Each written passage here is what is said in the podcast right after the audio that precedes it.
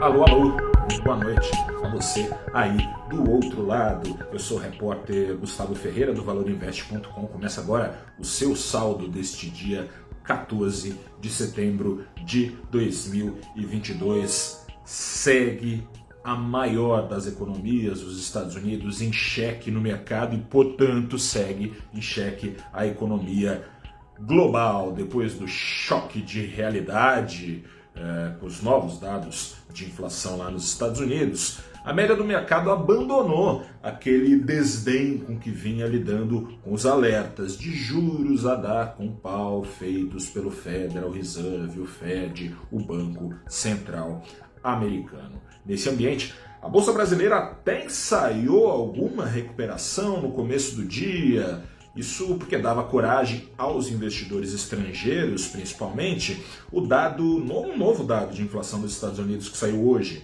Não a inflação aos consumidores, mas aos produtores. Veio uma deflação de 0,1%, tudo dentro do esperado, mas não suficientemente positivo para desfazer os temores que estão passando pelo mercado desde ontem com o dado de inflação aos consumidores decepcionante que foi divulgado lá nos Estados Unidos, empurrando o Federal Reserve muito provavelmente a trazer uma terceira alta de 0,75 pontos nos seus juros na próxima quarta-feira daqui uma semana. Assim sendo, o reposicionamento defensivo de investidores mal e mal estancava a sangria no fim do dia. Uh, lá em Nova York teve ligeira alta dos índices depois do maior mergulho em mais de dois anos dos índices. O Nasdaq ontem caiu mais de 5%, para você ter ideia.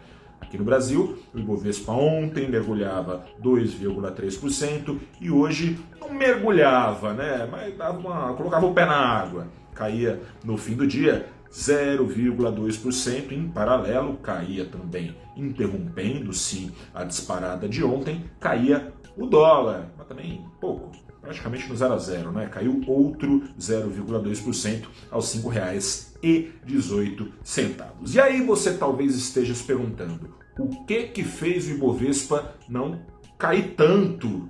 Como disse, foi esse reposicionamento estratégico de investidores, dando preferência ações alinhadas a um cenário de inflação caindo muito teimosamente no mundo, muito lentamente. Foram é, preferidos enquanto foram preteridos outros papéis de exportadoras, foram preferidos os papéis das petroleiras que operaram de azul de cabo a rabo no pregão, alheios aos riscos de recessão lá nos Estados Unidos. De acordo, o gatilho foi esse, de acordo com a Agência Internacional de Energia, o consumo de combustíveis no mundo deve continuar forte até o fim do ano, pelo menos podendo ainda ganhar força até o primeiro trimestre do ano que vem. Ficou reforçado, portanto, o diagnóstico de que mais juros erguidos por mais tempo devem ser necessários nos Estados Unidos para que a inflação, hoje rodando acima dos 8% ao ano por lá, caia a meta de só 2% ao ano. Nesse embalo, o petróleo subiu mais de 1% hoje na referência global negociada lá em Londres, e as ações da Petrobras, com 1,5% de ganho, ajudaram a segurar um pouco as pontas do Ibovespa, mas poderiam ter ajudado mais e não ajudaram mais por causa do risco político. As ações da Petrobras comeram uma poeira danada da alta de 5% da petroleira Prio, antiga PetroRio, e da alta de 4% das ações da 3R.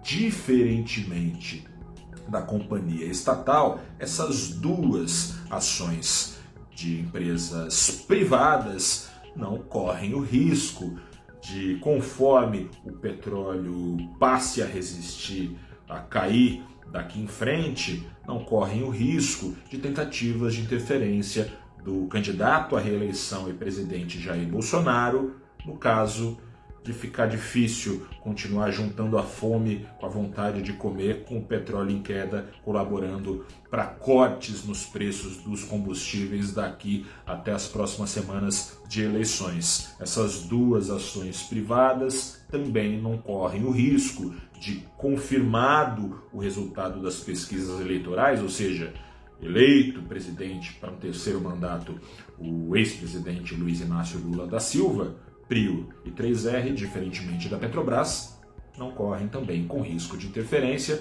O ex-presidente Lula, que tem falado em abrasileirar os preços dos combustíveis vendidos pela Petrobras, ou seja, em romper com a paridade internacional de preços que tem feito a gasolina que você paga, o diesel, eh, todos os derivados de óleo e gás que negocia a Petrobras oscilarem ao sabor do mercado internacional. Eu sou o repórter Gustavo Ferreira, do valorinvest.com. Fico por aqui. Grande abraço, boa noite, até a próxima tchau.